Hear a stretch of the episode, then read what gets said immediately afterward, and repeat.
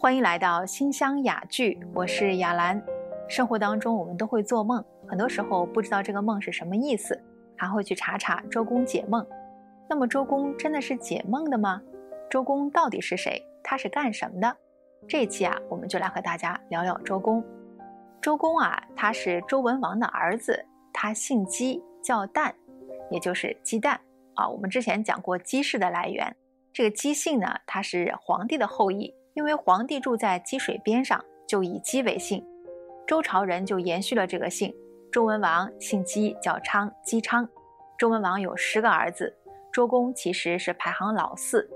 周公还有个二哥叫姬发，姬发也就是后人所称的周武王。周武王非常的著名，是因为周武王灭了商朝，建立了周朝，开启了中国历史上最长的朝代。周朝呢，是从公元前的一零四六年到公元前的二五六年，先后八百年。有人说周朝为什么能延续这么长时间呢？就是因为周公治礼作乐啊，说他制定的礼仪，后世中国被称为礼义之邦，周朝的礼起了很大的影响，以至于孔子都非常仰慕周公啊，一生都希望能够恢复周朝的礼。那么周公为什么做礼？那这些礼对社会又产生了哪些深远的作用呢？据史料记载，周武王建立周朝之后啊，日夜操劳，第二年就生病了，第三年就去世了。那时候，武王的儿子周成王继承了王位，但是周成王还很小，不能够治理朝政，于是周公便进行了辅佐。周公帮他平定国内的战乱，帮他建立周朝的都城洛邑，也就是现在的河南洛阳。然后就想着这国家该怎么治理呢？大家都知道啊，在周朝前面还有两个朝代，一个是夏朝，一个是商朝。其实这两个朝代呢，也延续了很长时间，而且呢，他们都非常相信君权神授，也就是我君主的权力是上天赋予的。比如夏朝最后一个皇帝是夏桀，他诛杀了很多贤良的大臣，别人都劝他说：“你可不能再这样下去了。”那夏桀就非常的不以为然，他说：“我就像那天上的太阳那样的。”太阳会消亡吗？太阳消亡，我才会消亡。但是夏朝很快就被商给灭亡了。而商朝建立之后呢，最开始他也是非常敬重神明，而且商朝出土了大量的甲骨文。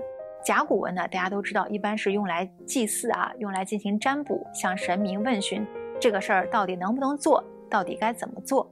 商朝到了商纣王的时候，他建造了非常多的酒池肉林，生活变得腐化堕落。最终呢，民心尽失，商朝就被周朝给灭了。周朝于是就思索说：如果夏商的君主权力都是上天赋予的，那为什么他们还会灭亡呢？那现在是周朝执政，那周朝又该怎么做呢？最后啊，周朝认为说夏商他虽然是受命于天，但是最终呢，他背离了天道，所以上天就收走了赋予他们的权利。于是周就提出了：周虽旧邦，其命维新。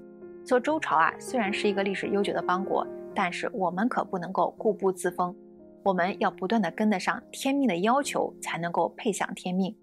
所以周朝就提出了我们要敬德保民的思想，也就是说，虽然我们贵为君王，但是君王也要注重德行，爱护臣民百姓，实行德政。其实周国的德政啊，从周文王的时候就开始了。那时候周国还是商朝的一个小诸侯国，我们和大家讲过于芮之争的故事。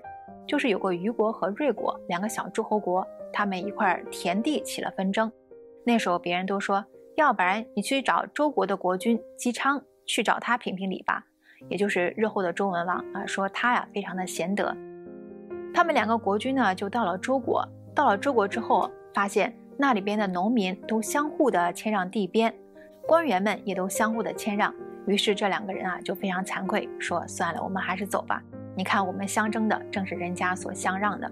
那周朝建立之后啊，周公又把一些德政的部分进行了发扬和继承。比如说，我们知道中国文化里面有个重要的著作叫做《周礼》，相传就是周公所写的。《三字经》说：“我周公作周礼。”汉代有个著名的经学家郑玄也认为《周礼》就是周公所做的。那么，《周礼》当中都写了什么呢？我们下次和您接着分享。